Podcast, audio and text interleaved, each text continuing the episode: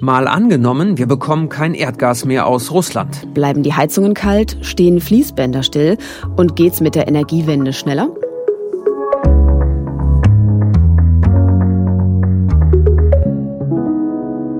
Hallo, ich bin Justus Kliss. Und ich heiße Vera Wolfskämpf. Wir beide arbeiten ja hier im ARD Hauptstadtstudio in Berlin. Und im Tagesschau-Podcast schauen wir uns immer eine politische Idee an und spielen sie für die Zukunft durch. Und heute wollen wir mal gucken, was der Krieg in der Ukraine für uns bedeuten könnte. Vor zwei Wochen hat ja Russlands Regierung einen Angriffskrieg auf sein Nachbarland gestartet. Und die EU, die USA und andere westliche Länder haben darauf mit wirtschaftlichen Strafmaßnahmen gegen Russland reagiert. Aber trotzdem sind viele Länder, auch Deutschland, noch auf Russland angewiesen, gerade was die Energielieferungen angeht. Noch brauchen wir zum Beispiel russisches Erdgas. Wenn wir uns davon unabhängig machen, dann könnte sich die Tagesschau in der Zukunft vielleicht so anhören. In der Lausitz wird der Braunkohletagebau vergrößert. Statt wie geplant den Ausstieg vorzubereiten, sollen weitere Dörfer abgebaggert werden. Die deutsche Braunkohle soll einen Teil der wegfallenden Energielieferungen aus Russland ersetzen. In der Lausitz gibt es deshalb Proteste der Umweltverbände. Die Gewerkschaften begrüßen dagegen, dass gut bezahlte Jobs in der Region länger erhalten bleiben. Braunkohlekraftwerke länger laufen lassen. Mhm. Ob das nötig ist, wenn wir in Zukunft auf russische Energielieferungen verzichten, das erklärt uns nachher jemand, der sich gut damit auskennt. Jetzt ist es ja überall in den Nachrichten, dreht Russland den Gashahn zu oder wollen wir selbst sofort auf Gas aus Russland verzichten? Ja, ob nur so rum oder so rum, für unser Szenario ist das nicht so entscheidend. Wir wollen etwas weiter in die Zukunft blicken. Was bedeutet es denn für unsere Wirtschaft, auch für uns im Alltag, wenn wir uns ganz und gar unabhängig machen vom russischen Erdgas? Also klar ist ja, es geht bei den Energielieferungen aus Russland auch um Kohle und Erdöl. Ja. Und da müsste man natürlich auch nach anderen Quellen suchen. Alles nicht so einfach. Aber wir schauen uns heute speziell das Erdgas genauer an, weil Deutschland eben da besonders abhängig ist. Und die Sorge ist, wenn das russische Gas wegfällt, dass die Preise weiter steigen. Das könnte natürlich ein Problem werden für alle, die nicht so viel Geld haben, denn schon jetzt machen sich da einige Menschen echt Sorgen. Justus, du hast da mit jemandem drüber gesprochen. Ja, ich habe Kaya Kort getroffen, der ist Taxifahrer hier in Berlin, 58 Jahre alt, derzeit in Kurzarbeit und verdient eben deshalb auch nicht so viel. Und ich habe ihn gefragt, wie er das sieht mit den steigenden Preisen. Also bei mir in der Wohnung, ich habe einen Durchlauferhitzer. Und dadurch, dass die Strompreise jetzt erhöht wurden, mal sehen, was für eine Überraschung ich erwarte. Legen Sie jetzt schon Geld zurück? Ich kann leider kein Geld zurücklegen, weil ich dann auch nicht genug Geld verdiene. Wie wäre das, wenn das noch weiter steigt? Auf was würden Sie eher verzichten? Lange zu duschen oder die Heizung anzumachen? Ja, es ist eine Überlegung wert. Wahrscheinlich eher weniger duschen. Ja, lieber kürzer duschen als frieren. Kann ich irgendwie auch nachvollziehen, aber einfach ist es nicht. Nee, das stimmt. Aber klar, Einsparpotenzial gibt's bei vielen, aber für manche geht's ja wirklich halt ums Geld und dass eben noch genug übrig bleibt, auch für Lebensmittel zum Beispiel. Mhm. Und da ist ja dann auch die Regierung in der Pflicht, wie sie es jetzt zum Teil ja auch schon plant, Menschen mit weniger Geld beim Heizen zu unterstützen. Mhm. Also wir reden einerseits über Geld, andererseits natürlich auch über Komfort, mhm, den wir eben so gewohnt sind. Aber für die Menschen in der Ukraine geht's ja gerade um Leben und Tod, muss man so sagen. Ja, also die Bilder und Nachrichten, die sind die sind ja wirklich erschütternd und ja. also dieses viele menschliche Leid ist, ist einfach schrecklich. Ja, und da mussten wir auch an einen unserer Hörer denken, mit dem wir schon vor Monaten mal geschrieben haben. Er ist Ukrainer und hört unseren Podcast regelmäßig, um Deutsch zu lernen mhm. und spricht dann auch mit seinen Freunden immer über die Gedankenexperimente. Ja, und jetzt wollten wir uns mal wieder bei ihm melden, weil wir auch wissen wollten, wie es ihm geht. Und er hat uns eine Sprachnachricht geschickt. Tag Deutschland. Ich bin Autor, ich bin Programmierer, Anfänger und beschäftige mich mit hardwarenahe Programmierung und Webentwicklung.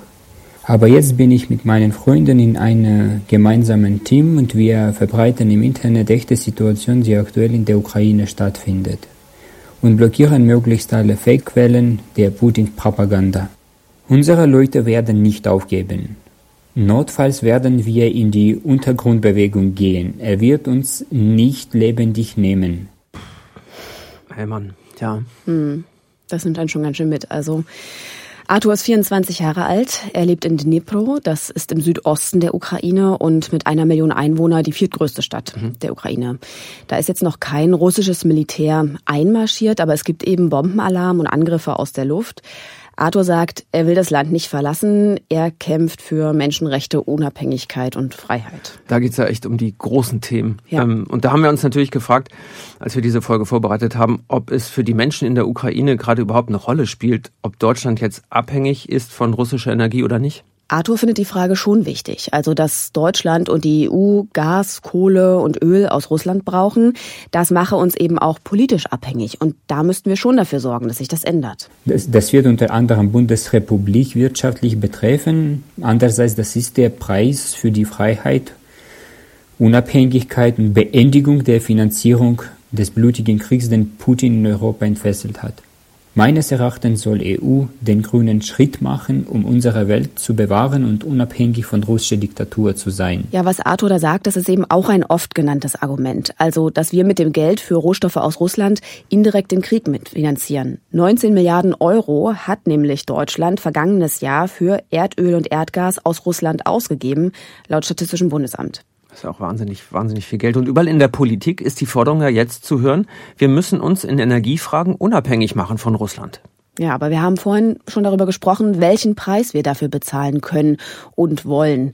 Was ist denn mit dem Taxifahrer, mit dem du gesprochen hast? Ja, ich habe äh, Kaya Kort gefragt, ob er Energie einsparen oder mehr bezahlen würde, wenn es ums große Ganze geht, also Russland unter Druck zu setzen bei den Energielieferungen. Also ich denke ja, also weil der Krieg, ich habe ja den Krieg einmal ja mitgemacht, also im Iran zwischen Iran und Irak und Krieg ist was Schlimmes und da sollte man auf jeden Fall vermeiden.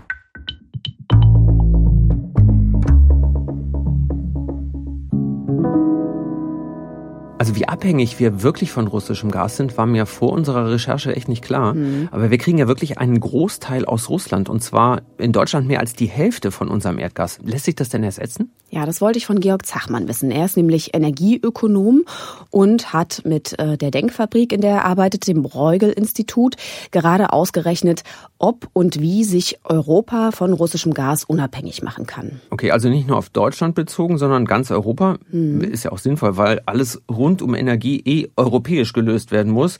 Also wo kommt's her? Wie wird's von A nach B transportiert? Und was ist das Ergebnis? Kann Europa ohne russisches Gas auskommen? Kurze Antwort, ja, aber. Also leicht wird's auf jeden Fall nicht, denn im Moment kriegt Europa 40 Prozent des Gases aus Russland. Und alles können wir nicht so einfach ersetzen, sagt Georg Zachmann. Wir können noch ein bisschen mehr Gas bekommen aus Norwegen, vielleicht auch noch ein bisschen mehr aus Nordafrika und vor allem einen sehr großen Anteil hoffentlich aus verflüssigtem Erdgas, aus LNG. Allerdings sind jeweils die Kapazitäten begrenzt und die Effekte auf die Exportmärkte werden auch riesig sein. Deswegen gehen wir davon aus, dass dass man vielleicht die Hälfte des russischen Gases durch alternative Quellen decken kann. Die andere Hälfte muss dann aber in Europa durch die Reduktion der Gasnachfrage erfolgen. Okay, Moment. Also für 20 Prozent von dem Gas, was Europa aktuell verbraucht, gibt es keinen Ersatz. Mhm. Also heißt im Klartext, das müssen wir also einsparen, wenn wir es nicht aus Russland bekommen. Genau, also Reduktion der Gasnachfrage heißt übersetzt sparen. Wir müssen den Gasverbrauch in Europa zurückfahren. Und wie geht das? Wir haben ja vorhin schon drüber gesprochen. Wir könnten vielleicht weniger heizen.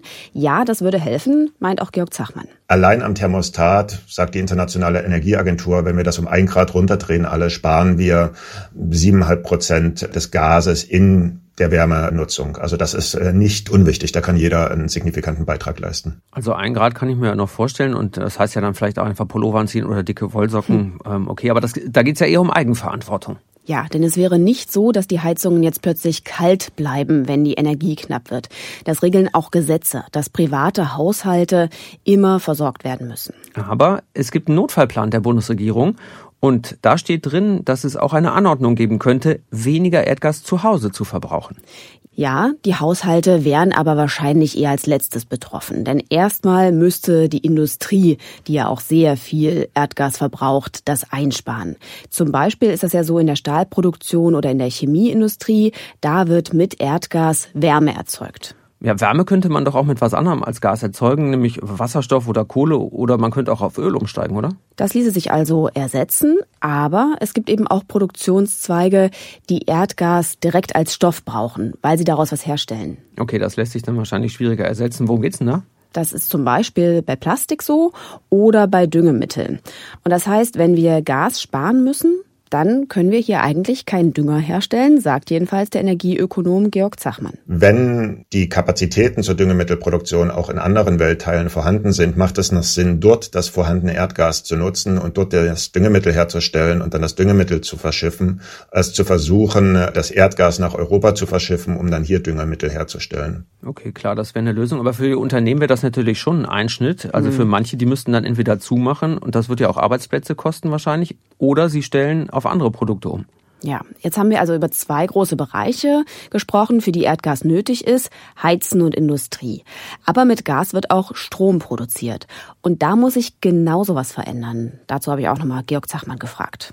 Also wir nutzen noch relativ viel Gas in der Stromerzeugung. Etwa ein Viertel des Stromes, vielleicht ein bisschen weniger, wird aus Erdgas erzeugt in Europa. Und wir könnten Strom eben noch zusätzlich erzeugen, indem wir äh, die Erneuerbaren schneller ausbauen. Und ich denke, eine Verdopplung der Geschwindigkeit gegenüber den letzten Jahren ist in einem Jahr schon auch mal möglich. Und man kann natürlich auch andere Technologien nutzen, die wir jetzt zur Verfügung haben. Wir haben noch Kohlekraftwerke, die wenig genutzt werden. Wir haben Kohlekraftwerke, die gar nicht genutzt werden, weil sie in der Reserve sind. Und die jetzt zurückzubringen in einer Krisensituation, um über ein oder vielleicht sogar zwei Winter zu springen und sie dann trotzdem noch rechtzeitig abzuschalten, erscheint mir eine, eine plausible Lösung für so eine Krisensituation. Das Gleiche würde ich auch sehen für die Atomkraftwerke, die abgeschaltet wurden im letzten Jahr und die dieses Jahr noch abgeschaltet werden. Die Mengen sind wirklich nur trivial. Also die Atomkraftwerke, die sechs Blöcke, die, von denen ich jetzt quasi spreche, die haben schon irgendwie 120 ähm, Terawattstunden am Gasverbrauch, könnten die ersetzen. Das ist keine kleine Summe. Bei den Kohlekraftwerken, da fordern ja jetzt auch andere, die Braunkohlekraftwerke länger und stärker zu nutzen. Man könnte jetzt sagen, für die Regionen bleiben vielleicht länger noch gut bezahlte Arbeitsplätze erhalten. Aber es hätte natürlich auch Auswirkungen auf Umwelt und Klima, auf den CO2-Ausstoß. Was würden denn ein paar Jahre mehr Kohle statt Gas bedeuten im Bereich der Klimaschäden? Also wenn wir uns jetzt in einem Szenario befinden, wo aus Russland kein Gas mehr nach äh, Europa kommt, dann sind wir in einem Szenario, wo wir vor der Alternative stehen, mehr LNG zu importieren oder mehr Kohle zu verbrennen. Wenn wir mehr LNG importieren, passiert Folgendes. Das LNG wird aus dem japanischen Markt rausgezogen und kommt zu uns in Japan wird dann mehr Kohle verbrannt und wir haben noch den ganzen Transportweg für das LNG. Also klimamäßig auf globaler Ebene würde es gar nichts bringen, bei uns die Kohlekraftwerke auszulassen das wäre zwar für unsere nationale oder europäische Klimabilanz würde das schön aussehen, aber es hätte überhaupt keinen positiven, sondern eher einen negativen Effekt. Ja, also Georg Zachmann hat schon auch nochmal betont, Braunkohle ist wirklich mies für die Umwelt. Also es würde, wenn dann darum gehen, für eine kurze Zeit die Lücke zu überbrücken, bis man genügend erneuerbare Energien hat. Aber eben trotzdem dann rechtzeitig aus der Kohle auszusteigen. Ja, er hat ja auch über LNG gesprochen, also verflüssigtes Gas. Und in unserem Szenario, also wenn wir unabhängig von russischem Gas sind, bräuchten wir also genügend LNG-Terminals. Da kommt das Gas vom Schiff an Land und wird dann verarbeitet für den weiteren Weg zu uns. Ja, und aktuell dauert es etwa drei Jahre, bis so ein Terminal steht. Deutschland hat noch gar keins. Also das ist eine Zeitfrage. Und es geht um die Transporte, die müssen dann auch gut organisiert sein. Ja, wenn das nämlich nicht gut organisiert ist, dann fürchten einige, dass in den Häfen es riesige Staus geben kann, wenn jetzt mehr Flüssiggas aus den USA oder Katar per Schiff kommt. Ja, eine andere Möglichkeit wäre, mehr Pipelines dafür zu bauen. Damit könnte dann zum Beispiel Gas aus den Niederlanden oder aus anderen europäischen Ländern, da gibt's übrigens schon Terminals, zu uns transportiert werden. Ja, und wir haben ja jetzt noch gar nicht darüber geredet, was das für Gas ist, was da kommt. Denn Flüssiggas wird zum Beispiel durch Fracking in den USA aus der Erde gepresst. Und das ist sehr umstritten, weil es umweltschädlich ist. Mhm. Wenn wir jetzt mal den Blick etwas weiten, also bei der Frage, wie können wir insgesamt unsere Energieversorgung umbauen und dabei Klima und Umwelt schützen, auch da ist der Faktor Zeit total entscheidend. Also alle Fachleute, mit denen wir gesprochen haben, haben uns gesagt, es kommt darauf an, müssen wir kurzfristig handeln oder haben wir langfristig mehr Zeit. Also je schneller wir von russischen Energielieferungen unabhängig sein müssen, desto mehr brauchen wir Kohle, Öl, Flüssiggas aus anderen Quellen. Ja. Und manche wollen ja sogar die Atomkraftwerke länger laufen lassen mit all den Problemen, Sicherheit und Atommüll und so. Ja, und leichter wird es, wenn wir mehr Zeit haben, unabhängig zu werden. Dann könnten wir nämlich erst Wind und Solar ausbauen, grünen Wasserstoff importieren oder auch produzieren. Nur das braucht eben Zeit, also damit wir komplett darauf umstellen können, vielleicht ein Jahrzehnt. Ja, zehn Jahre ist schon eine lange Zeit. Aber man könnte diese kurzfristigen Lösungen ja auch langfristig anders nutzen. Also konkret alles, was wir für das LNG brauchen, also die Terminals und die Verladestellen an den Häfen zum Beispiel, die könnte man dann später auch für grünen Wasserstoff nutzen und auch die Pipelines. Und auch unabhängig von unserem Szenario ist das alles eigentlich sowieso geplant, dass Deutschland eben auf erneuerbare Energien umstellt, dass die Wirtschaft auch saubere Energie nutzt. Auch wenn die Industrie schon mitten in der Planung ist, grüner Stahl kennen wir ja und Elektroautos zum Beispiel, aber viele Unternehmen sind da ja eher noch in den Anfängen. Ja, und dann haben wir uns gefragt, wenn da jetzt erschwerend hinzukommt, dass wir eher auf Gas verzichten müssen, das ersetzen müssen, könnten deswegen Fließbänder stillstehen. Darüber habe ich mit Veronika Grimm gesprochen. Sie ist Professorin für Wirtschaftstheorie an der Universität Erlangen-Nürnberg. Meine Vermutung ist, dass keine Bänder stillstehen, sondern dass die Unternehmen sich umorientieren und, das passiert heute schon, einfach neue Geschäftsfelder suchen. Wenn Sie sich vorstellen, es gibt ja viele Konzerne, die bisher Gas gefördert, transportiert, weiterverarbeitet haben. Und das sind natürlich Konzerne, die die gesamte Expertise besitzen, um auch klimaneutrale Energieträger, also Wasserstoff, Wasserstoff und auf Wasserstoff basierende synthetische Kraftstoffe zu verarbeiten, zu transportieren, zu veredeln und so weiter und so fort. Und das sind natürlich Kenntnisse, die man in diese neuen Felder einbringt. Und die Konzerne denken schon sehr in diese Richtung, also hinterfragen ihr gesamtes Geschäftsportfolio und stellen sich neu auf. Das passiert heute schon. Das wird jetzt beschleunigt werden in vielen Dimensionen. Aber das ist etwas, was spätestens seit der Ankündigung des Green Deal 2019 passiert und die Wirtschaft auch sehr fundamental verändern wird, aber nicht dazu führen wird, dass wir am Ende ohne Arbeit dastehen. Also demnach gibt unser Szenario dieser Entwicklung schon eher einen Schub, ne, dass Deutschland auf eine grüne Wirtschaft umstellt. Veronika Grimm sagt auch, das wird sich auf zwei Arten zeigen. Also das eine ist die Industrie, die wir in Deutschland weiterhin brauchen. Zum Beispiel der ganze Stahlsektor. Also da sind die deutschen Qualitätsprodukte einfach wichtig für die Autobranche, für den Maschinenbau. Und die müssen sich eben umstellen und Stahl mit grüner Energie herstellen. Es könnte aber eben auch Industriezweige geben, die aus Deutschland verschwinden. Und da hat ja auch vorhin schon Georg Zachmann das Beispiel Düngemittel genannt. Das lässt sich ohne Erdgas hier eben schlecht produzieren. Hm, dafür gibt es aber natürlich dann andere Produkte, die wir brauchen. Also alles rund um Brennstoffzellen, Wasserstoff, Logistik für Energietransporte. Und da kann sich ja was Neues aufbauen. Das könnte ja schneller gehen mit dem Ziel, auch von russischem Gas, von russischer Energie unabhängig zu werden. Justus, du hast darüber mit einer Klimaschutzexpertin gesprochen. Und zwar mit Claudia Kempfert. Sie ist Wirtschaftswissenschaftlerin, leitet die Abteilung Energie, Verkehr und Umwelt am Deutschen Institut für Wirtschaftsforschung.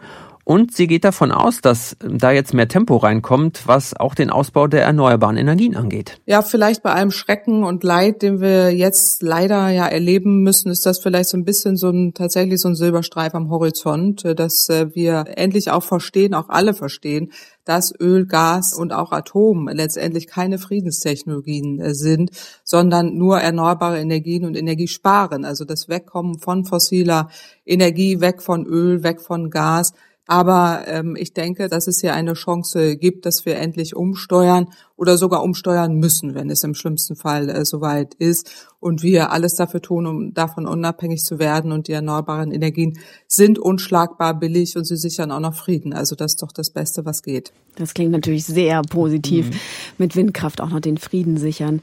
Aber alles, was wir bis jetzt gehört haben, zeigt ja auch, es wird schwer, total unabhängig zu werden. Also wenn wir jetzt zum Beispiel Flüssiggas aus Katar kaufen, dann gibt's ja da vielleicht auch politische Abhängigkeiten, die nicht so toll sind. Und auch beim Wasserstoff werden wir immer auf andere Länder angewiesen sein. Ja, ohne andere Länder geht's nicht. Aber unabhängig von Energielieferungen aus Russland, das geht jedenfalls nur mit erneuerbaren Energien. Und da kann ich mir schon denken, dass wir jetzt auch in manchen Bundesländern dann Umdenken sehen, dass ordentlich Druck aufgebaut wird, um Windkraft auszubauen. Mhm. Bayern steht ja zum Beispiel ganz schön auf der Bremse. Ja, da könnte schon Bewegung reinkommen. Wie das funktionieren kann, 100 Prozent Wind, Wasser und Sonne. Das haben wir übrigens in einer Folge im letzten Sommer, Juni 2021, durchgespielt. Die könnt ihr ja gerne nochmal hören.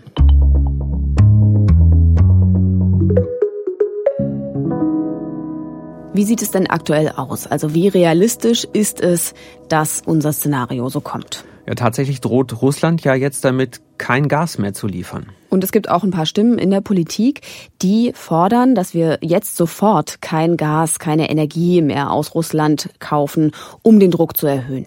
Ja, aber wir haben ja auch gehört, dass das kurzfristig echt für Probleme sorgen würde. Aktuell sind die Gasspeicher genug gefüllt. Durch den Rest dieses Winters kommen wir damit. Mhm. Aber für den nächsten sieht es schon nicht so gut aus. Ja, und deshalb sagen eben auch Bundeskanzler Scholz und auch Bundeswirtschaftsminister Habeck ganz klar, aktuell brauchen wir die Energielieferungen aus Russland einfach noch. Aber es gibt eben auch die große Einigkeit, dass wir auf längere Sicht unabhängig werden müssen. Und mhm. zwar egal, wie das mit dem Krieg in der Ukraine ausgeht. Eben weil das gezeigt hat, wie politisch abhängig wir uns von Russland gemacht haben. Deshalb plant die Regierung ja jetzt zum Beispiel Flüssiggasterminals zu bauen und der Umstieg auf erneuerbare Energien soll noch schneller gehen. Zumindest zur Reserve können wir aber auch noch die Kohlekraftwerke brauchen. Bei den Atomkraftwerken lehnt die Bundesregierung das aber derzeit ab.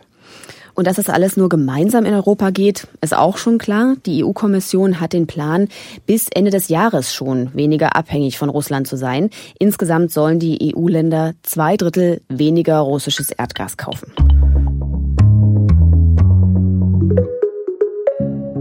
Mal angenommen, wir sind unabhängig von russischem Gas, ist ja unser Gedankenexperiment. Wir haben jetzt über vieles gesprochen, wie das Szenario funktionieren kann, was die Probleme sind. Vera, wie könnte es denn im schlechtesten Fall laufen? Vor allem kurzfristig wird's schwierig. Energie wird nochmal teurer. Im schlimmsten Fall wird Heizen für manche unbezahlbar. Wir bekommen mehr Flüssiggas, aber die Transportschiffe stauen sich in den Häfen. Und alles russische Gas kriegen wir auch nicht ersetzt. Also müssen wir die Heizung runterdrehen.